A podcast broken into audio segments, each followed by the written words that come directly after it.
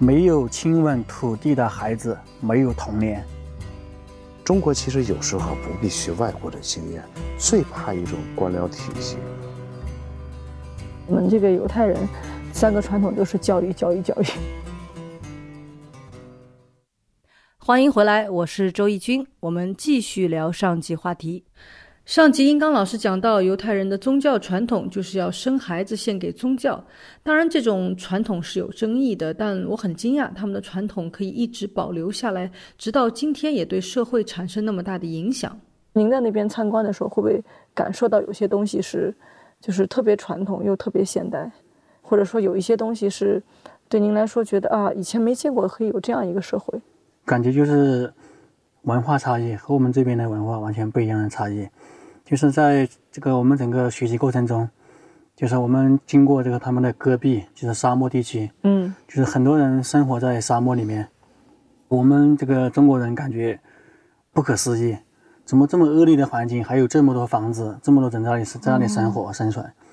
当时我们的这个导游就是给我们解释了为什么会这样，就是我们中国人的传统可能就是青山绿水。这样的环境可能会是我们生存的最理想的环境，但是在那边的环境的话，他们更愿意在这个沙漠戈壁里面生活生存。是吗？我觉得他们是因为没有青山绿水，就是沙但是那个张当时跟我们导游张导给我们解释是说，这个就是文化最大的差别。他们觉得他们的戈壁和沙漠是他们最好的生活环境，相当于我们中国这边的青山绿水的环境，就是文化差异完全不一样。他们就很适应那种的环境。但是我们可能去了，我们就不适应那边的环境。嗯嗯，有道理吗？它是这样，最好的土地是不能用来盖房子、建村庄的。哦，盖房子、建村庄的一定是荒地。最好的土地应该留给西红柿、马铃薯和老玉米。啊，嗯，要种。以色列的口号就是，这是本古联提出的，把沙漠变良田。嗯，确确实实。以色列南部很多荒漠地区建立了就是几百个这种村庄城镇。当然，把沙漠变良田，一开始犹太人他不是创新嘛，有很多尝试。滴灌技术。滴灌技术就是农民创造的，就是一个吉布斯的，嗯，技校的学生创造的。他首先发现这大水漫灌，百分之九十以上，甚至是九十五，返回天空了。嗯。太亏了，于是就那个管儿扎个眼儿，这个眼儿慢慢发展成什么呢？里面有带一个小轮儿可以转，可以把泥沙给打走，是吧？让泥沙也跟着流动，一代一代又一代。就是这一点，以色列节水绝对在百分之九十以上。就是你在中国种一亩地的水，在以色列种师母。真的可以看到，他们其实对于这种，我不知道叫创新也好，对于这种生存的焦虑也好，他是从上至下，他们的这些最高层领导人一定是特别关心。我在以色列看到有些这个学校，就是佩雷斯小学啊什么的，他会去关心他们的教育，包括很多的创新项目。他们有一个电动车的那个项目，那个充电电池的那个项目，当时就是那个年轻人直接找到佩雷斯。这个总理嘛，当时，然后直接跟他说，我要做这么一个项目，他要国家给支持，然后佩雷斯就变成了他的一个宣传大使，到处去帮他们找人。他觉得，因为这个项目如果做成的话，那以色列可以摆脱这个石油，因为它是中东几乎是唯一一片其实没有油的地方，那么也关乎到他整个国家的这个生存，所以他们就是对于教育的这种。创新其实从上到下，您在那边看到就是也有中学生的发明是吧？嗯，好像也让您挺惊讶的。当时我们在这个停车的时候，然后我们导游就和我们说，这个他们当地的这个停车智能收费系统，就是几个高中生发明的，三个高中生发明的，就是这个让我们很诧异，因为我们在我们中国这边一般停车的话，像公路上停车的话，都是要有收费员来进行管理，但在那边在以色列的话，他们就是。几个高中生发明了一个 APP，装在这个手机里面，然后谁要到公路上要停到车位里面，然后打开 APP，然后这个扫描一下，然后就可以自动启动这个收费系统，然后等你走的时候、离开的时候，然后自动和你的银行卡连在一起，自动收费。这个 A P P 的这个设备系统就是几个高中生发明的。有点像我们现在那个微信的自动扫描那些，他这个很多的发明创造，我就是看到真的是学生、中学生在做，他们就在那儿做。但这个里面最关键的还不是他们创造了什么，他们跟我讲一句，就是说这些孩子从小他们就能为自己做出选择，他在创造事情。他说这样的孩子以后出去，他们对于自己未来人生道路的选择，也一定是有主见的。Partly it's that we're such a small country here. Right. Uh, So you could not test it in a bigger market. yes, partly that, but also we don't really respect authority that much. We love to argue, we love to experiment, Yeah. uh, we have no patience. All these things are good for startups. They're not so good for building big companies Right, because you and need a lot of organization and, discipline And ma- management. You know, a lot of digital delegations are saying, "Can you tell us about a startup we should invest?" I said, 而且这个社会很小，干事成本很低，还有个什么好处呢？我们现在中国印书，你再出一本书，出版社会告诉你，两千本得要补贴，要能印六千本就不要补贴了。你到以色列印一本书，这作家是写儿童题材，我跟他们聊过，出版社通知来了，只定出去三百本儿，做不做？他们的共同的结论是说，值得做就做。以色列就是一个充满活力的、随机应变的，谁也掐不死他，各种各样的招数，这样一个民族，这样一个国家。他们还跟我们讲一个特别有意思的，他们有一种精神叫 h u z b a 特别直来直去。他们好辩论，他们的经学院也是就是在吵架似的，一直在辩论谁也不服谁。您到那边有没有接触过他们？校长有没有直接的对话，或者不断的会跟你们有一些质疑呀、问答？这个我们去了以后，因为语言问题嘛，嗯，特殊的时候要翻译两次，从希伯来语翻译成英语，然后再哦，翻译成汉语。因为我们去的校长都是只会汉语，所以要翻译两次，所以这样的问题会非常的少。但是能感受到他们会很好奇，会问很多东西。我们进入他们的课堂上，嗯，课堂上孩子们相互之间提问啊，这些探讨非常的多，是和我们这边的完全是不一样的课堂。孩子们有什么问题，随时可以问同学、问老师。他们说三个以色列人可以出俩总理，这是真的。你跟他谈的时候振振有词，而且在课堂上，老师啊，任务就是给犹太民族培养后代。他喜欢每一个孩子，在黑板上出一道题，比如说一加一等于几？中国孩子肯定都答对，一加一等于二。你要在以色列的课堂上，他可能就不敢回答，他不知道老师后面有什么埋伏。嗯，可能大部分人填的一加一等于二，有一个人说一加一等于一，有一个说不对，一加一等于三。老师一定叫这个一加一等于一这起来，你说为什么一加一等于一？我爸爸加我妈等于一个加，那你说一加一为什么等于三呢？我爸加我妈生了我等于仨，都说得通，这不是数学课，是文学课。这个这个都对，但是考试的时候，老师会告诉你什么叫思维，什么叫规则。你只有非常开放的思维，你才能定最严格的规则。考试的时候，你要胆敢写一加一等于一，肯定把你淘汰了。但是课堂上，你会得到喝彩。是，而且犹太人也特别会说故事。我发现其实到最后啊，全世界最好的大学的录取也是关于说，除了看你的能达这种一加一等于二这个规范的学科考试之外，他会看你这个人，你兴趣是什么，你喜欢什么，能能不能自圆其说，你自己得解释得通，对，这个就很重要。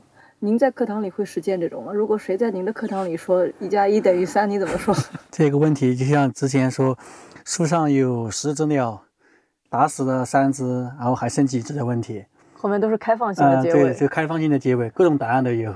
在幼儿园的话，可能有几十种答案，但在小学里面就只有一种答案，就是十只小鸟啊打死了三只，还有七只。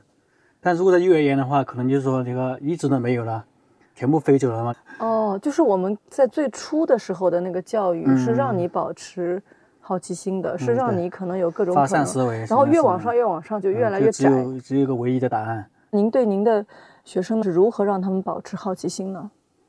关于好奇心和想象力的问题，这两方面，我觉得我们更多的是通过我们的这个美术课和音乐课来完成。像在我们学校的话，我更多的让孩子们真正的这个走出教室，然后走到校园里面啊，然后走到我们的森林里面。我们学校附近都是大山，回到山山里森林里面去，然后去让孩子们去找一些东西啊，和学校的食堂结合起来。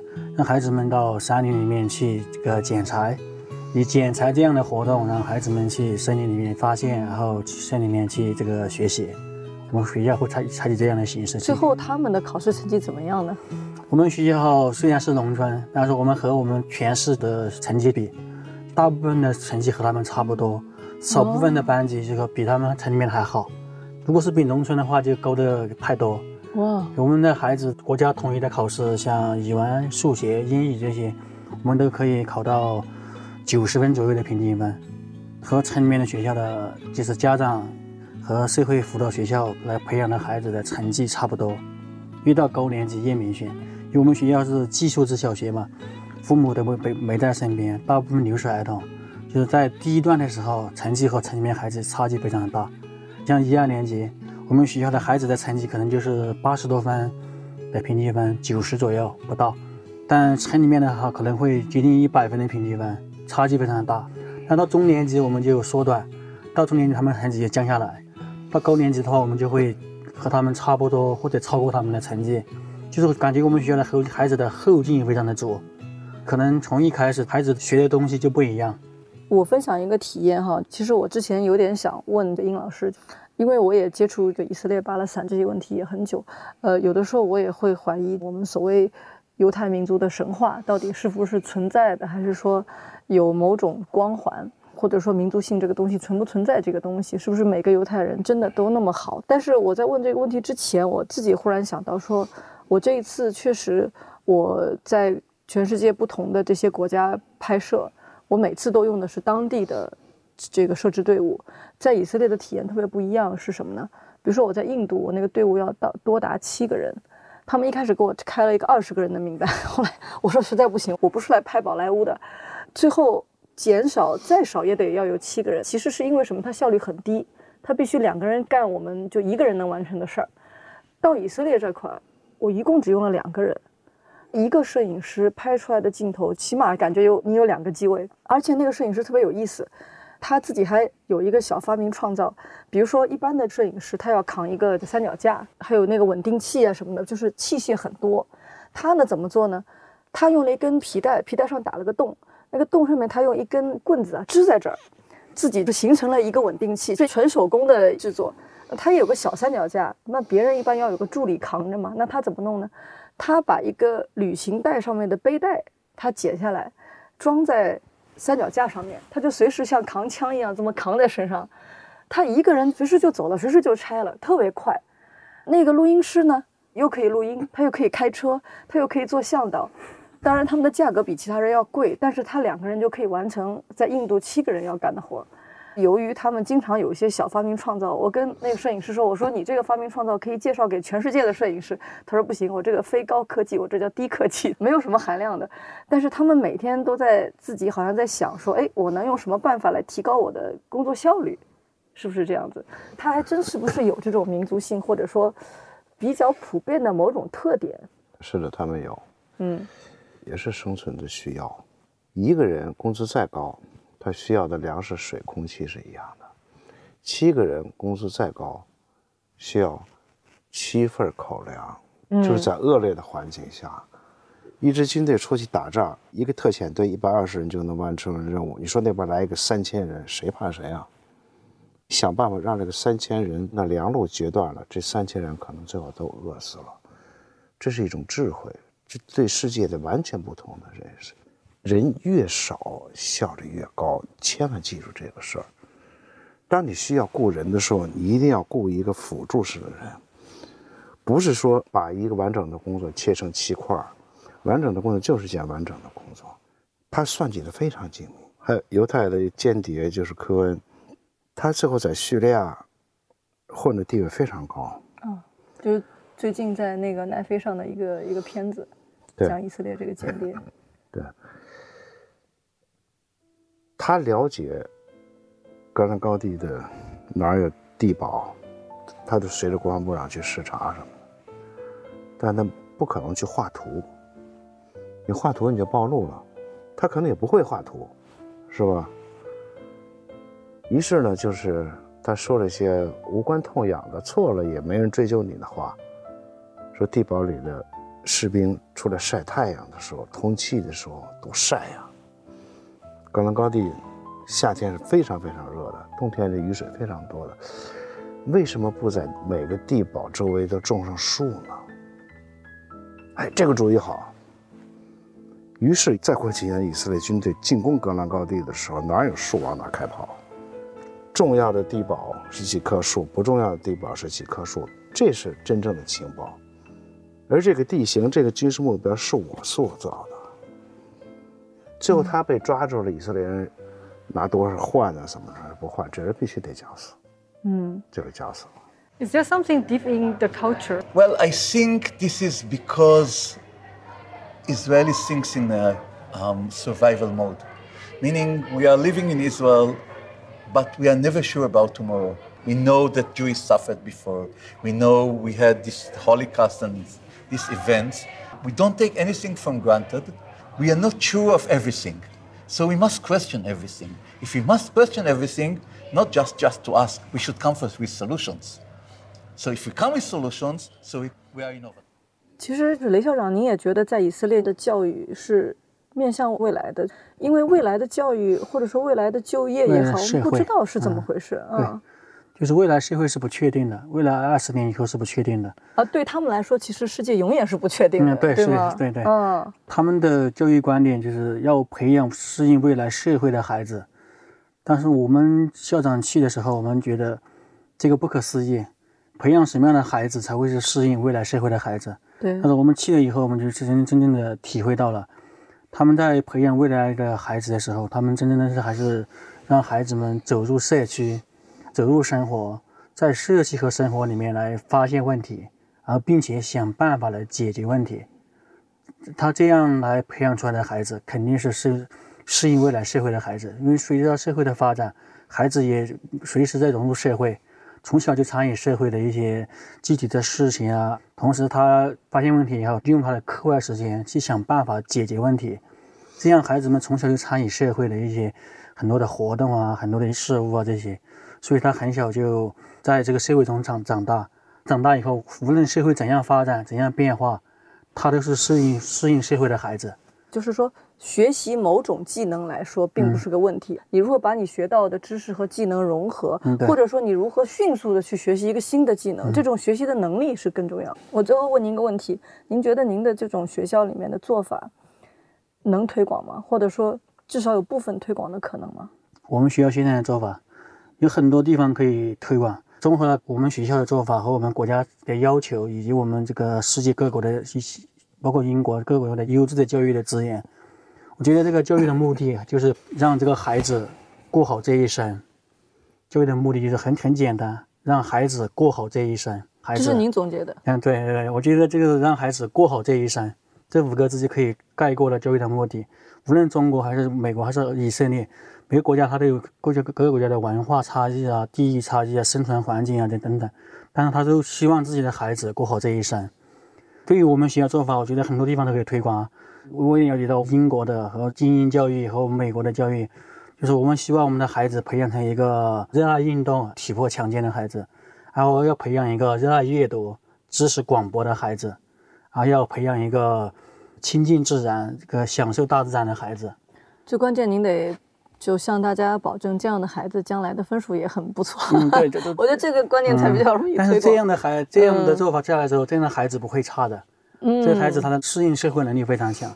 那还有还有一点就是觉得要让孩子们走进社区，适应周生活环境的孩子，这个也非常重要。这就是以色列的教育的非常成功的地方，让孩子们走进社会，走进社区，去参与一些社会劳动服务，然后在社会劳动服务中来发现问题，来解决问题，融入社会。这个是我们中国教育现实最缺失的地方。啊、比如说，在我们学校，我们就真正的让孩子去参与社区的一些劳动，比如打扫卫生啊，或者规范这个我们当地说的这个山堆、粪堆、草堆、柴堆，这个规范这些村子里面的环境、环境卫生的提升。这个对于学校、对于孩子，都这个从改变身边的环境开始，来培养孩子们这种这些综合能力。哦就是把学校里面学的一些知识边学边应用，我觉得这个应该是可以非常好的去做的。好，那我们来回答一些听众的问题。好，我们在网上也征集了一些问题。那有一位就问了，他说，有的一些国家的教育，比如像以色列，他特别强调一种质疑的精神。那么我很好奇，他们的人与人之间怎么相处呢？那怎么保持一种秩序，以至于大家不会掐起来呢？嗯，大家对于质疑的这个度怎么把握？嗯这是一个简单的不能再简单的问题。你质疑，你思考，你分析，你推理，你怀疑，但是你生活在现实的规则里，大家相处的非常好，吵了半天，一加一等于几，是吧？最后哈哈哈哈一笑，大家一下了课一块玩，就跟没有发生的一样。当这些习以为常的时候，你们的关系会更融洽。你会发现，你的朋友是个有思想的朋友，并不是随便到三年级六班是呃四年级二班随便到一个人能置换的，每个人是是是不一样的，所以这个根本就不是问题。就说吵多了就不伤感情了，是吗？他这吵是追求真理的过程，沟通交流，是假设的过程，跟我们现在有时候受了教育，你要说如果什么什么，马上说历史是不能假设的，不假设研究什么历史啊？您觉得您的孩子在学校的孩子，现在他们愿意提问题吗？愿意质疑吗？我们回来以后，我大量的鼓励他们，鼓励我们老师，然后让孩子们还是多提问题，并且不仅仅会提问，而且会想办法去解决。关于刚才这个问题质疑的，我觉得有质疑的话，可能有更多的话题可以相互之间交流，而交流沟通越多的话，可能人与人之间的关系会更和谐，会处的相处的更好。嗯，就是即便是可能没有成为传统中的这种成功，但是只要他成为他自己啊，他嗯就是可以。但是呢，我们家长对于成功啊、快乐啊，都有自己比较约定俗成的理解。我们的这个定义非比较常的窄，窄。在以色列呢，他的英雄是那一些失败了很多次，但是依然敢再去尝试的人。他不会被他失败的经历去定义自己。就像我们前一阵子刚刚以色列的三个年轻人啊，就是自己民间的努力，花了钱去登月，但他失败了。可是这三个人瞬间成了以色列的英雄。我有一个问题想问两位，就是你们怎么看待我们的关于成功和和失败的概念？因为在以色列，我就强烈感觉到他们对于失败很宽容嘛，甚至有的就说他创业啊，第一次失败没关系，第二次投资者可能给的钱更多，觉得你有经验。但是对于我们来说，其实中国有很多的创新企业创业的故事也很多，但有的人认为有一个别的那个纪录片拍的啊，他们就认为说，公众对于创业的认知往往处于两个极端，要么是神话故事，就是五分钟拿到融资，然后就一年就敲钟上市；要么呢就是觉得，对于这个失败呢。大家都会踩，觉得是曾经你拥有的光芒越盛，当你遭遇这个失败的时候呢，创业者就受到很多的质疑。这是另外一部纪录片里的观点啊。但是在以色列，我们觉得他们对失败好像比较宽容。还有呢，我自己的感受就是，我们对成功的定义也比较窄。就什么叫成功，对吧？我不知道您两位有感受吗？我觉得中国人对失败的容忍，经过一个无规则的、缺乏保障的。容忍度越来越低。嗯现在不是有孵化器吗？政府鼓励创业，是吧？李克强总理还动员什么大家办什么微小企业什么，但是有一个标准，你就看银行给不给你贷款。嗯，全国办了几百万个小企业，但是银行不愿意贷款。我要是银行的行长，我也不给他贷款。为什么呢？风险怎么能由银行来直接承担？我应该把钱贷给一个创业公司，是某一个机构受政府扶持的机构，他再去给微小企业，你需要五万、十万，不是你直接找我来。银行收不回贷款，这个是很要命的事儿。那在以色列是有这样的机构吗？作为中间的这一层？肯定是有这样的机构的。创业公司现在国内慢慢也起来了。这两年就是民营企业情况不太好，这微小企业发展慢。我们采取的办法就是让各地的银行规定一定要把钱呢贷给中小企业，但是银行它一定会拐弯抹角的把钱贷给房地产，因为你房地产价格低了，你破产了，至少我能收回一堆碎砖头来。这就是一个体制的问题，一个民族的性格，一个社会风尚，它有时候跟体制是分不开的。中国为什么应试教育搞那么好，大家都支持，而且也都不想动它，越高越不想动。这不过去十年寒窗苦读，怎么怎么书中自有颜如玉，诗中自有黄金屋，什么什么，这这文化两千年就是这么传下来的。也不变体制，不改变高考，这是不可能的。嗯，过去我们都知道某个大文学家、大史学家、大国学家考清华大学的数学得六分，现在行吗？哪个校长敢要他？那个时候就敢要。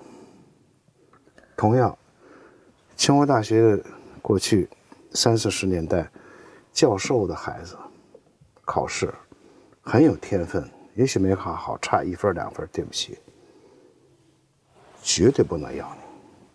本校教授的孩子，现在行吗？因此，有时候民间在讨论好多东西的时候，它必须要形成一种趋势，形成一种温度、规模效应。去影响决策者。现在你说，各种民间发声的渠道非常多，不疼不痒的智库，全国就几千个新成立的智库。我觉得有时候无用功做的太多，我们要现在要想的是，怎么样去做一些有用功，怎么能够去影响决策者。像雷老师这种事业，如果地方教育系统它支持你什么？下一步应该想怎么能至少让云南电视台拍出专题片来，在云南形成气候，给它起个名叫什么教育是吧？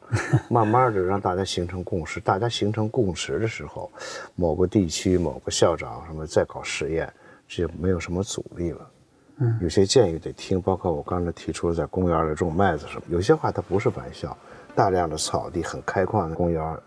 种上五谷杂粮，各种蔬菜，专人看管，小朋友们列队而过。嗯，呃，老师给他讲这是什么，这是什么。我先告诉老师这是什么什么。小孩子上放学他就可以看了。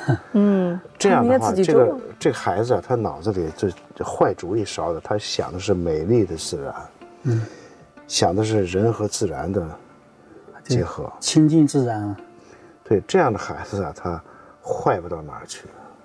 我发现了这个殷老师的这个想法跟以色列人有点像，他老是 发明创造，太有意思了啊！谢谢两位，我觉得今天对我来说收获特别的大。听雷校长这边，就是我觉得好多东西是可以落到实处，真正是可以做到的。对，啊，然后听殷老师这边就觉得我们其实天马行空也是可以的，很多想法其实并不是叫天马行空，可以慢慢去落实，但是要看怎么做。嗯，好，感谢大家。